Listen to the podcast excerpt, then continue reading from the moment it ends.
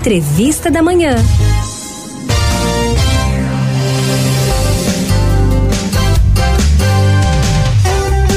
E com certeza, quando criança, você imaginava ser igual aos seus pais ou até mesmo ser um profissional que nada tinha a ver com a carreira deles, não é mesmo? Mas e hoje? Você é aquilo que pensava em ser? Você sabia que a autoaceitação é pré-requisito básico para autorrealização em todas as áreas da vida? Seja ela pessoal, social, profissional. Com a gente para conversar sobre isso, a gente está com ela, a psicóloga Gabriela Nunes, para falar um pouquinho sobre o caminho para a realização profissional e também pessoal. Já vou dando um bom dia aqui para ela. Seja bem-vinda, doutora Gabriela, amanhã 105. Bom dia, Lielma. Bom dia, ouvintes. Tudo bem com vocês? Tudo jóia. Doutora, o tema do nosso programa hoje faz muita gente refletir sobre os seus sonhos antigos e como hoje impacta nas suas decisões. Por isso eu já pergunto para a senhora, como nossa infância influencia nossas escolhas, de modo especial a escolha profissional? Então, Gente, é, é, na infância que começa o nosso processo de amadurecimento. É importante que os pais, a escola, a socialização permita com que a criança ela vá desenvolvendo habilidades, potencialidades que no futuro podem demonstrar alguma escolha profissional que vá né, ter identificação com o que ela verbalizava na infância, ser médico, ser artista, ser bailarino, ou que é, essa própria movimentação dela permita né, um, uma construção de escolha no futuro quando chega na adolescência e fase adulta jovem.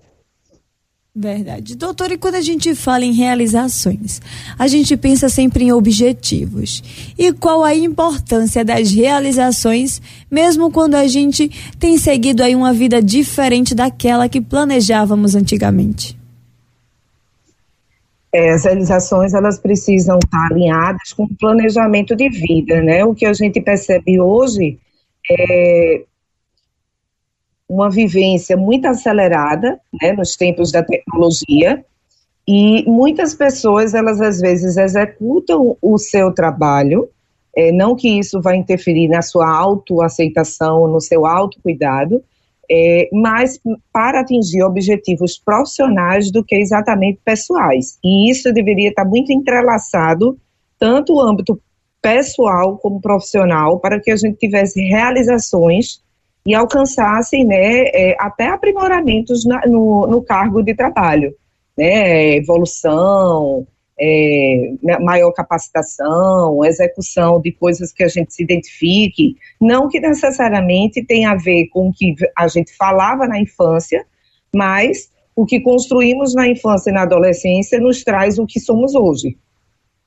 E falando na adolescência, ali na parte também da infância, qual é o limite dos pais, doutor, em dar aquele pitaco na profissão dos filhos? Eu falo isso porque tem muito profissional que diz que não está tão feliz com a sua escolha, mas uhum. seguiu aquilo que os pais queriam. E aí? É importante é, falar para os pais que é, fiquem atentos que o sonho dos filhos não pode ser a realização dos sonhos que os pais, porventura, não tenham tido. Então, é, a trajetória dos filhos, elas precisam ser individualizadas. Então, o limite encontra-se aí, em que o adolescente ele tenha voz, ele possa externar possíveis motivações de escolhas profissionais que possam estar alinhadas ou não com a escolha profissional dos pais. Então, é, barrar é, potencialidades dos filhos é dificultar um processo de escolha que possa, porventura, ser muito mais dificultoso do que facilitador, já que hoje nos encontramos de, é, com uma gama muito grande de oferta, né, de cursos, de faculdades, é, e aí os pais precisam cada vez mais dar voz aos filhos, o que a gente não percebe muito. Por quê? Porque também estão no mercado de trabalho e às vezes esse diálogo termina sendo é, diluído. E doutor, hoje a gente fez uma enquete aqui no Manhã 105 perguntando se o pessoal ele trabalha hoje com o que sonhava na infância. A maioria falou que não, mas que também não se sente frustrado com isso. Então dá sim, né? A gente acaba sonhando quando criança em ser um tipo de profissional, acaba que a vida levando para outro, mas a gente sim ainda consegue sonhar cada dia mais e ter novos planos, não é isso? É verdade. É importante que nessa escolha profissional é, nós temos que levar em consideração tanto o ambiente interno como o ambiente externo. É, às vezes nós temos facilidades ou dificuldades até para entrar nesse mercado de trabalho e essa inserção muitas vezes não vem com aquilo que a gente almeja é, enquanto é, formação acadêmica e outros, é, outras funções que podemos exercer. O que precisamos levar em consideração para que essa enquete, em que a maioria votou como não, é lidar com essa frustração para encontrar capacidades criativas de estar vivendo no mundo e não estar tá só no ambiente em que você não tem essa autoaceitação, não tem esse autocuidado, é, tem uma vivência muito mais é, permeada por uma realidade é, negativa do que positiva, então é importante ficar atento, porque senão a gente vai é, levar é, a observar a saúde mental, né, como a ansiedade, a depressão, é, a síndrome de Burnout, que é a exaustão no trabalho, como uma coisa que encontramos cada vez mais na realidade. Verdade. Doutora, teve um ouvinte aqui que falou do autoconhecimento, falou do quanto é importante e perguntou aqui, por favor, pergunte à doutora como desenvolver esse autoconhecimento em nós mesmos. É importante, né, o trabalho de autoconhecimento e cada vez mais a gente sensibilizar a população de que, por exemplo, fazer uma psicoterapia é, nas redes de apoio, instituições, rede privada, plano de saúde, é, é permitir você ter uma condução do seu barco e conhecer-se a sua história até os dias de hoje. Então, se você é um adulto que busca psicoterapia, é, você vai poder trabalhar suas questões de autoconhecimento desde o início da sua vida, infância, adolescência, para que você possa fazer cada vez mais escolhas é, leves e que traga né, uma, uma autoaceitação, uma autocompreensão de si, que permita né, evitar mais frustração, né, menos frustração e mais é, motivação, gratificações. E doutora, para finalizar, é importante saber o que é essencial para conquistar os nossos objetivos. Mas como a gente faz isso? Como a gente organiza isso, os nossos objetivos para de fato a gente alcançá-los? Veja, eu digo que na adolescência, que é a fase da escolha profissional, esses objetivos eles precisam estar alinhados com uma rede de apoio sólida, colégio, sociedade e família, em que é, precisamos, é, no planejamento de vida, é, sempre eu digo, é importante levar em consideração o curto, médio e longo prazo.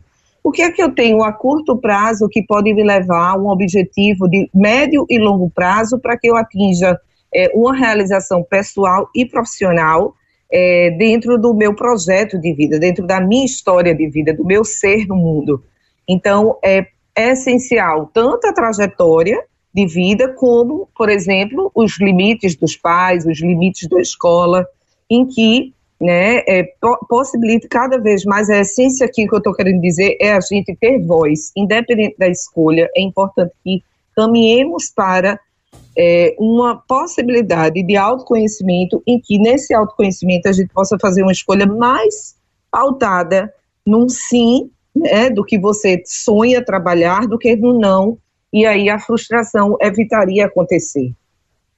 Olha, então ficaremos atentos.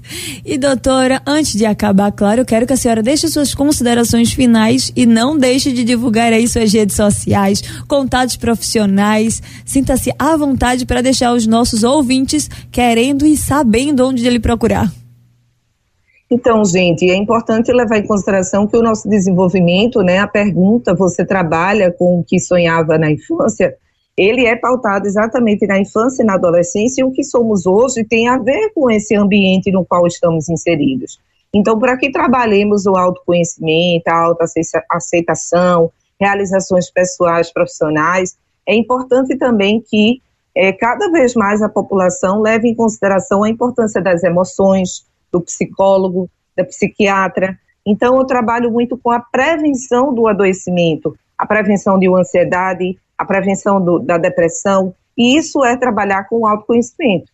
Então, minhas redes sociais, a Gabriela Catarino é, Psi, é o Instagram, e o meu contato 081 99968 4448. É importante cada vez mais a gente trabalhar com a prevenção para que essa enquete que vocês responderam não, os filhos de vocês, os sobrinhos de vocês possam evitar escolhas no futuro né, que, que venham a desencadear um mal-estar, uma frustração, uma não realização.